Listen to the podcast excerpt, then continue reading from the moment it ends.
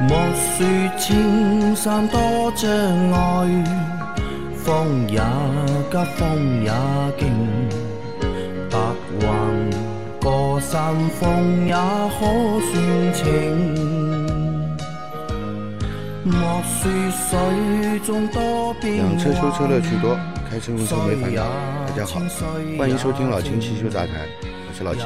大家好，我是老秦的小工杨磊。大家好，我是阿 Q。啊，又到了新的一周啊，那我们今天是星期一，来和大家回答上周我们收到的问题啊。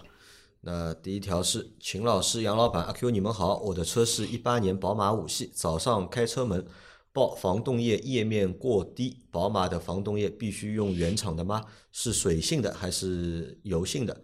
好像原厂的还要一比一对蒸馏水，我能否先加其他牌子同颜色的防冻液应急？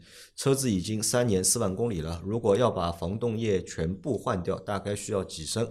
换的时候是用纯净水等体积代替，再加防冻液，确保真空，还是直接加液后排气？啊，是一个关于宝马防冻液的问题啊。他现在早上开车门对吧？提示他防冻液液面过低啊。那他现在想问啊，就是宝马用的防冻液必须要用原厂的嘛？一般过低嘛，说明防冻液缺缺失了嘛，嗯，对才，会有这个报警嘛，对吧？而且应该是现在也是冬季了嘛，冬天呢环境温度低，防冻液液面也会下降一点。下降一点。呃，它启动了以后可能就稍微升温一下，嗯这个故障应该没了，也不一定就是立刻马上就加，你可以先行驶，找一个找到 4S 店去添加一点就可以了。但他现在你看，他三年四万公里了，其实也是到了就是换防冻液的这个时间了。对，那宝马的防冻液是不是专用的？呃，肯定是水性，不是油性的。啊，肯定是水性的啊。对的。然后我记得宝马好像也是浓缩的吧，也是要对蒸馏对水的。，一比一对水添加，一比一兑水添加啊，这个就一定要用原厂的嘛。也不是说一定要用原厂的，对吧？那么那不用能不能用其他品牌的？用也能用，用用其也实能也能啊用，对吧就？它原厂的是一比一对蒸馏水的，对，对吧？如果用其他品牌的话，那就不一定需要一比一啊对不要蒸馏水不了。要兑水了啊，就直接这样就行了。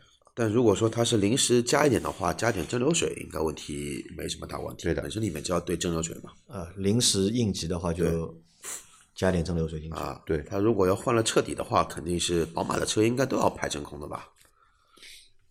宝马的车呢，他们 4S 店里面是怎么干的呢？就是先放，嗯下面放，上面不停的加水，加到放出来的防冻液颜色没了，全部是透明的水了，嗯继续放，这个时候开始添加防冻液啊啊，一直放到有防冻液的颜色出来，关闭放水开关，啊就他们是这样做的。这样换对吧？对，那这个反正让他去换就可以了。他们应该也不是关闭放水开关，宝马这边呃，宝马没有放水开关的，就是把那个膨胀水壶上面的一根细的回水管嗯，拔掉。拔掉，就是这样操作的。啊，好的啊。再下一条，请问我这样长期停车会损伤损伤车吗？前后轮落差五至十厘米，图片传上来是颠倒的，见谅啊。他还发了张图片啊，他停车嘛，对吧？但不是 平的，对吧？是斜斜着停的，嗯，问题不是很大，但是我们建议停车的话，还是找一个平地停好。嗯，啊，不要让车子左边高右边低，或者前面高后面低。而啊且短暂停的话问题也不大，但他对他如果长期停的，如果真的要停个三个月或者半呃，年，这样最好还是停在平地上。还是要停在平地上。那如果是斜着停的话，会对哪些部件会有影响？悬挂主要是线主要是悬挂线。会对悬挂线有影响对的，就会吃力不均匀，对的，受力不均匀对的。对，但一定说这个停这个停完之后车子会有哪些故障吧？啊，这个也不至于。就有故障不至于。对，有故障不至于，只是说你这么一停的话，等于说车子本身就是有一定的扭转嘛，嗯，减震器在吃力嘛，那就是这一些相关部件的话呢，这么停着对它的一直都在保受养力来说不是太好。但你说这个就停了这两三个月，车子会坏吧？这个也倒不至于，因为仓库里面就是不管 4S 店啊还是厂商，在仓库里面这种斜着停的哇很多，对吧？多的是啊。啊，好的，但我们还是不建议就是长期就是斜着停车啊，尽量放在平地。那再下一条，秦大师、杨老板、阿 Q 三位好，今天用泡沫清洗剂洗空调，还喷了杀菌剂，结果空调不出风了，等了几个小时还不正常，就到店里请老秦帮忙拆下控制模块和电机，里面都进水了。老秦直接修理这两配件，用了很多方法反复测试，最后完美搞定，真是饱眼福了。估计其他地方修电机肯定要换，控制模块即使暂时能用，过不了多久也会出问题啊！大师就是大师，谢谢了啊！那这是你上个星期和我们讲的一个故事，对吧？是一个小伙伴跑去你那里就是修空调，那这个小伙伴在上个星期的就是节目里面他留了言了啊！那这个算是表扬性啊，到你这来就是体验蛮好的啊，留个言表扬一下。那老钱，就他那个就是为什么会自己洗空调会洗出这个问题来？他用了不当的清洗方法，并且用了不当的清洗剂。啊，就是它方法也不对，然后用的产品也不对，就所以就是会出这样的问题。就所以我们还是建议，就是大家洗空调还是去到专业的地方，对让专业的人来帮你操作，哎，不要自己去去去搞这些，不要自己搞这些没省下多少钱。你你说一个模块和一个鼓风电机两个都换掉了多少钱呢？嗯啊。对吧？上海的小伙伴，你还能叫老秦帮你帮帮忙。嗯，你外地的小伙伴基本上就是好，嗯，就是两大件嘛，给你两大件换新新的嘛，也不可能说帮你拆拆开来，帮你再弄，这个一看就知道是这个模块电机有出问题嘛。嗯其实你看，真的跑去店里面洗个空调的话，其实也花不了多少钱，对吧？如果你有时间的话，就是其实要是洗空调，我觉得还是去到专业的地方关键空调这个东西又不是经常要清洗，啊。对啊，你一年一年洗洗个一次次就可以了。啊，好的啊，其他小伙伴也注意啊，就是因为可能我们在网上看到很多产品啊，都是它有一个说明书，就告诉你自己可以动手来洗空调，看着就是非常简单，嗯但其实如果你运气好，哎，不出问题就不出问题了，万一出问题了，哎，你看一下，这个很得不偿失的，其实。对的。好，再下一条，老秦一直有个问题：早上冷车启动是油温先上来还是水温先上来？这两天 F 三五的三系高速开三十公里，油温才开始指针七十度往上动。啊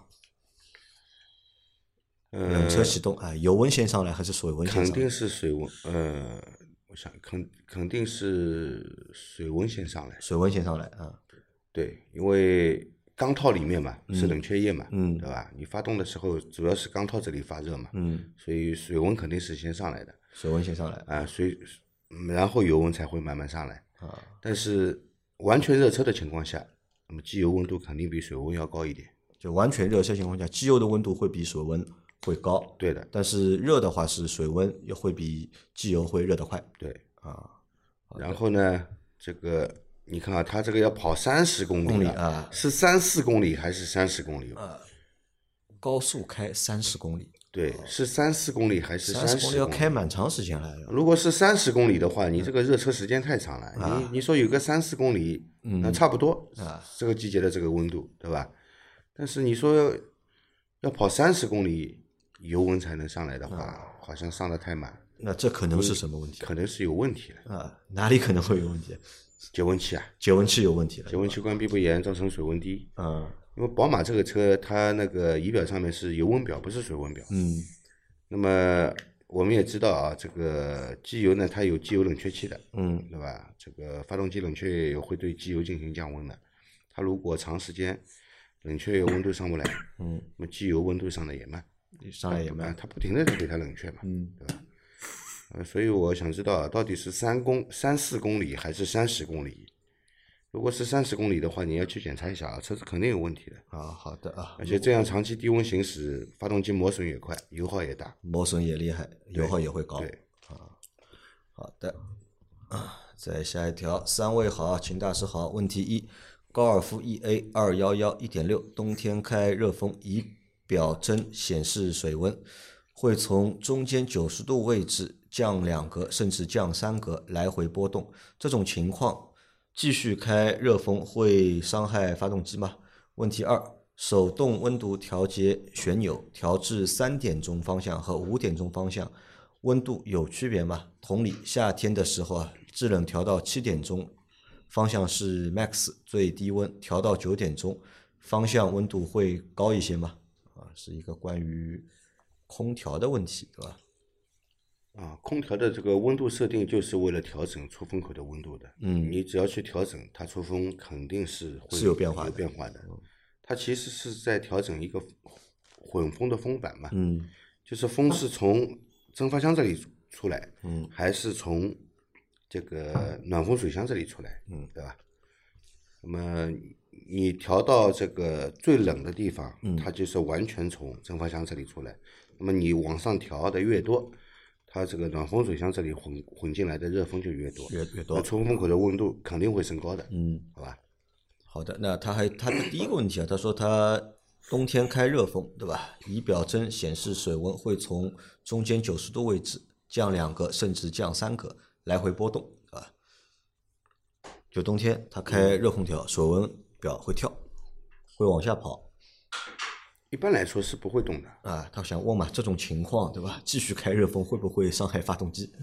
一般来说是不会动的，啊，这个呃可能是这个，我不知道这位听友在什么地方啊。嗯如果是在东北很冷的情况下，那可能你不开空调也会有这种现象不开空调也会动。啊。对，因为这个呃发动机冷却液的大循环和小循环嘛，嗯对吧？你水箱里的水温如果温度很低的话，你一旦打开大循环以后，温度会迅速下降。嗯对吧？会造成这个仪表上的指针，水温指针会往下降的。嗯，这个我觉得跟开暖风应该没没有关系吧，没多大关系，就是我们开热风、热空调的时候啊，对吧？这个水温应该是不会有变化的。不会有很大变化，嗯对吧？起初的话可能会有一点，但但是从仪表上应该是看不出来的。应该是看不出的。对。那他如果现在遇到这种情况的话，有没有就是去解决的方式，或者是检查的方式？我觉得去检查一下节温器，检查节温器。对，啊好的啊，和上面那条有点像啊。哎，再来一条。秦老师、杨老板、阿 Q，你们好，我的车是一八年现代领动，四点八万公里，在挂空挡怠速时，座椅会感觉一阵一阵的抖动，是怎么回事？挂底档就不明显，谢谢。挂空挡对吧？会感觉有抖动啊，空挡怠速时座椅会一阵一阵的抖动啊。哎检查一下你的犄角呗。检查犄角，对的，让我想到了一台车，因为关在底档里面，上犄个角星是期受力的， 犄角是受力的，空拉挡住的了时候是受力的。底空档啊空档啊不受力，低档会受力。底档是受力的，拉住了，是吧？那他的意思是，你看他挂底档就不明显。对的呀，拉住了呀，啊变得近了呀。啊，变得近了啊如。果前进档一挂的话，它的那个发动机的话，其实是会有向后的一个倾斜倾斜度的，或者说向前的一个倾斜度。它的犄角的话呢，不是在原来那个位置，它会有您的变形量在。这个的话就是把那个犄角给拉住了嘛。那如果说空档的话呢，它犄角是处于一个什么呢？就是说自由的一个下垂的一个状态。嗯，然后这个时候的话呢，就是说你的抖抖动啊什么的话会比较明显一些。如果说你的犄角有问题的话，就啊老秦觉得有可能是犄角的问题。啊，阿 Q 前面想说的是什么？就是这台这个症状让你想起来哪台车上次我们试的 GM 八啊，不那个？GS 8八对吧？就我们上 上个星期去试驾的 GS 八对吧？就是怠速的时候能够感觉到明显的就是抖动，抖动而且座椅明显感觉抖动的同时呢，它不是说像这位听众一样的会一阵一阵的抖动，嗯它是感觉背后呢屁股下面有一个小的马嗯达，不停的。而且我们感受抖动还是在第二排，因为我和阿 Q 是坐在第二 排，对吧？怠速的时候明显能够感觉如到果是前排的话，油门踏板估计也会有点震。也会有点震啊。那他那个车可能是什么原因呢？因为新车嘛，不可能犄角有问题。它那个车，啊它那个车也有可能犄角问题啊，它犄角太硬嘛。嗯，但是那天我们试的时候，我觉得应该温度挺高的，也不至于吧？那会不会是冷车高怠速的时候就是震动的特别厉害呢？不会，关于这个话题，我不是这两天开我那台小车的时候，特地还试了一下，嗯不热车直接挂档，然后就让它怠速走，不抖啊，刹车踩在那边也不抖啊也，不懂啊。对啊，好的啊，那我们再来下一条哦，这条非常长啊。三位老板好，听了大半年的节目，第一次提问。最近在看极客零零幺，销售对于终身质保跟我说的是，除了易损件，其他的都是终身质保。后面电话里给我保证说，厂家确认了像电池低于百分之七十这种情况是能质保的，但是极客官网写的是不包含车辆正常磨损和易耗易损耗件。然后我打了四零零电话问了客服，客服说这个的细则还没有出来，一直在打太极。问了在比亚迪做销售的朋友，他们家电池质保是电池容量正常衰减，不属于质保范围内。就想问一下，销售的话可信吗？就怕买了之后厂家玩文字游戏，先吸引你买车，到时候电池衰减了不给质保啊。再问个问题，请大师。我一九年一点四 T 速腾在一年半几乎呃在前一年半几乎都是 S 档一直开，上下班路况一段通畅，没有红绿灯的高速路，一段略微拥堵的路段。今年油价涨得起飞，现在都是经济档半滑行的开，这样用车对发动机变速箱有啥影响？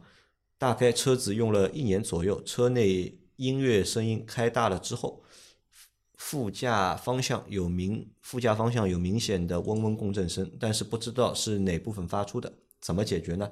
最后一个问题是，国庆的时候出了一趟远门，结果一个后轮被扎了，印象中补了胎之后，好像车屁股补胎那边有点翘，然后晚上开高速的时候，车速一上到一百二，就感觉轮胎有轻微的抖动。就就跟通过比较小的减速带的那种感觉，不是特别明显啊，是修理厂没有给我做动平衡的原因吗？还是我的错觉呢？啊，他的问题比较多啊。第一个问题是 关于就是他看了一台电车嘛，极客的零零幺，那销售和他说是有终身质保，但是呢，关于里面具体保哪些，对吧？我们又说不清楚，对吧？说要看那个细则。那么当中还说到电池低于百分之七十，对吧？这种情况是能够质保的。那么他又去问了比亚迪的朋友，对吧？比亚迪朋友和他说呢，电池啊、呃、正常衰减不属于质保范围啊。那现在有点搞不清楚，那么到底是怎么回事？动力电池这个东西啊，特别是汽车的动力电池，嗯，然后要搞清楚一个概念，就等于说呢，正常衰竭是什么概念呢？就比如说，不管是磷酸铁锂的也好，三元锂电的也好，哪怕你不管是什么配方的六幺幺、五二三、六二二，这个跟配方完全没有关系啊，跟类型也没有关系，只要你是动力电池，一定会有电池的衰竭。对只是说的话呢，就是说在合理范围内，嗯你的衰竭度可能说每年百分之一、百分之二这样子，那这个车可能说按照国家给的质量标准是六年、八年或者十二万公里是嗯国家给的一个那个三包的一个标准，八年或者十二万公里以内，你这个电池是不能低于你的一个百分之七十的一个实际使用是电七量十还是八十？呃，七十，是70对吧百分之七十。如果说是低于百分之七十了，那么可能说就是说这一块动力电池，有那问就题属了于一个不合格的一个产品。嗯，那么你有权利去对于这块电瓶进行你的一个索赔。嗯，当然的话呢，现在的话呢，基本上所有的车企对于电池的质保，嗯，都比国家的三包来的要高，八年十五、八年十六、八年十六啊，点有的甚四，至是终身嘛。就都是终终身都都会有。但是的话呢，你正常的一个损耗，嗯，你可能说不会计算在内。就如如果说这个车开了七年八年之后，你的电瓶确实是在七十上下徘徘徊的话，那个也是看什么呢？也是看这个品牌的一个鉴定的一个报告，或者说三方鉴定的一个报报告。如果真的卡脖子卡到七十或者卡到七十一，嗯，那这个也会比较尴尬。啊，七十一是正常的，对吧对，？七十一的话呢，它七十也是正常的，对，你它要到属于六十一个九合才是格不的一正个常啊产品。六，然后到六十九、六十八，这个就不属于正常的一个情况在了。所嗯以说，在那个就是说电池这一块的话呢，不用过多的去有心理上的一个负担在。然后很多人的话呢，也说换一块电池十几万、大几万，但是现在来说，就是说，你说电动车电池有问题导致的更换电力呃动力电池总成多不多？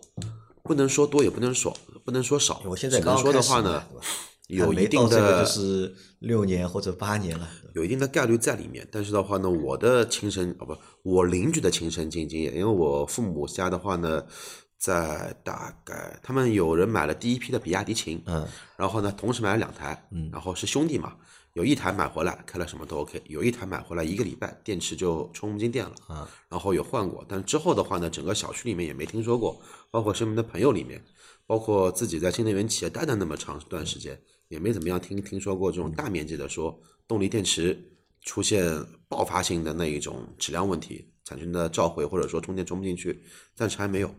所以电池这一块不用太过于担心啊。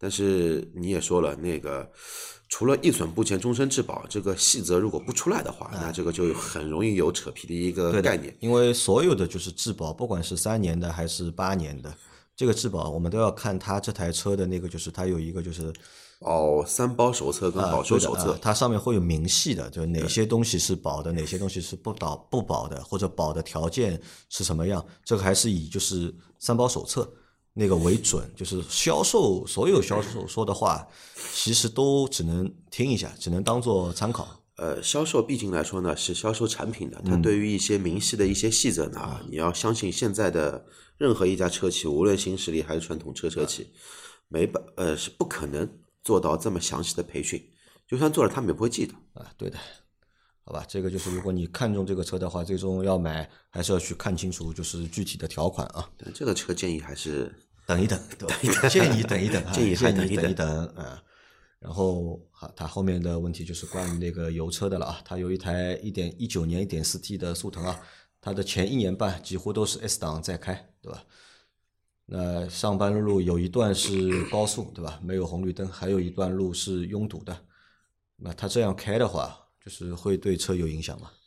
肯定有影响的。肯定有影响。车辆不能长期在 S 档里面行驶的，啊，发动机转速始终很高，嗯这个变速箱的速度转速也很高，嗯，对吧？这样对发动机和变速箱其实都是有伤害的。这个磨损不一样，对吧？对的同样开两万公里或者三万公里，但是受到的发动机的磨损和变速箱的磨损其实是不一样的。对的，所以不应该长期在 S 档里面开。啊，是不建议啊，不建议长期在 S 档开。那他现在呢，就觉得今年因为油价贵了嘛，油价飞涨，他现在都是经济档半滑行的开，对吧？哎，这个这个就很有意思了啊、呃油价太高了，这个用 S 档油耗受不了，那我又用清晰模式来行驶，到底好不好？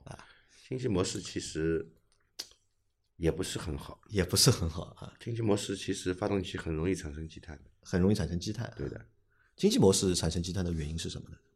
一是它那个发动机始终在一个比较低的转速，嗯对吧？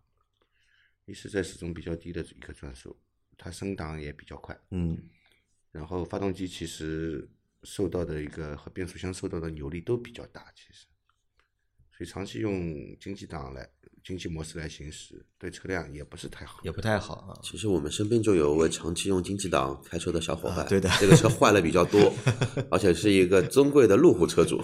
对的，啊，这不都不建议啊，就是正常开就可以了啊，正常开啊。那他现在还有一个问题是这样，他说车子大概用了一年左右啊，车内音乐声音开大了之后啊，驾驶方向、副驾驶方向有明显的嗡嗡共振声啊，但他不知道是哪部分发出的，应该怎么解决？